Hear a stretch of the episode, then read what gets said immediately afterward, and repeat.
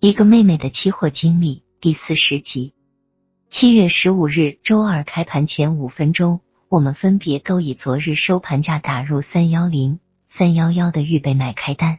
玉姐和胡妹敲的三一零合约一万零四百七十元每吨价位买开单，我将二十张单同他俩一块敲的三幺零合约，另一百张敲的三幺幺合约一万零六百元每吨的价位买开单。开盘后瞬间全部成交，我总共用了四十四点四三万元保证金，占用全部资金的百分之四十七点五二，他俩人也不到百分之五十。这一天的行情不温不火，围绕着上日收市价反复波动，收市都收成了个小十字星，价位反比上日跌了十多个点。我认为情况比较理想，只要能维持三天这样的表现，PME 一旦上穿 PM 三。那就太让人高兴了。收拾后，老樊打电话来说，他这天也买天骄，真是巧得很。他进的也是三幺零合约，价位也是一万零四百七十元每吨，他买开了三手。我问他有什么感想，他笑哈哈的说：“一根阳线吃掉前边十多天反复的小 K 线，然后出现一个上涨整理型的小十字星，典型的牛市 K 线形态。”他看要到一万两千元每吨去了，我问他能坚持住吗？别学上一回给震出来呀！他说他这次不会啦，要学我，只要趋势不改，如主力逆向震仓时，则先锁仓，规避黎明前的黑暗。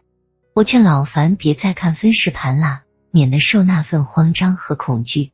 他说他也挺忙的，白天也没多少时间看盘。另外，他告诉我他准备结婚了。原来是那个女股民已经相中他了，一只河北宣工的股票让那个女的赚了一万多元，那女的干脆把账号、证券交易卡、交易密码都给了他，让他全权操作。那女的并把老樊带回他娘家一趟，得到家里人认可后，他俩就住到一块了。我们去山西时只知道他一路上不断与郑州一女的电话联系，没想到他们进展的这么快。这一下，老樊也很快要变成郑州市民了。我对老樊表示祝贺。老樊说他准备国庆节就办事，女的出钱在一个小区买了一套房，一切准备就绪后，让我们去看一下。还说办事时请我和玉姐、红妹来当婆家主持人。看来老樊这些年厄运快走完了。七月十六日，天骄继续维持着小幅波动的局面，当天又收了个十字星。玉姐说：“他怎么这样？要涨就涨，要跌就跌，这样不死不活，算买的哪路货呀？”红妹说：“这些天她倒看了点期货书，上面讲三年不开张，开张吃三年，看来这行情是得等来吧。”我说：“有道理，一年不管涨跌，就那三四次行情来了，别错过，坐上轿就耐心的等着他人抬。”玉姐说：“大道理谁不懂？可每天这样熬着也不是个事。”看盘吧，心里随着行情波动；不看吧，又放心不下。他说：“咱们工作室的人也都闲着没事，干脆举办一场麻将比赛，怎么样？”这倒是个好主意。于是我们给工作室的客户一谈，大家都十分赞成。武厂长提议每人出五十元钱，集中起来作为比赛奖励基金，大家更是拥护。可是那个千万元大户提出了不同看法。他说：“咱们工作室人加起来也不过能凑两三千元钱，一是奖金太少了没刺激性，二是这点钱花完怎么往下进行？”大家一想也对，可一下子也没有啥好的对策。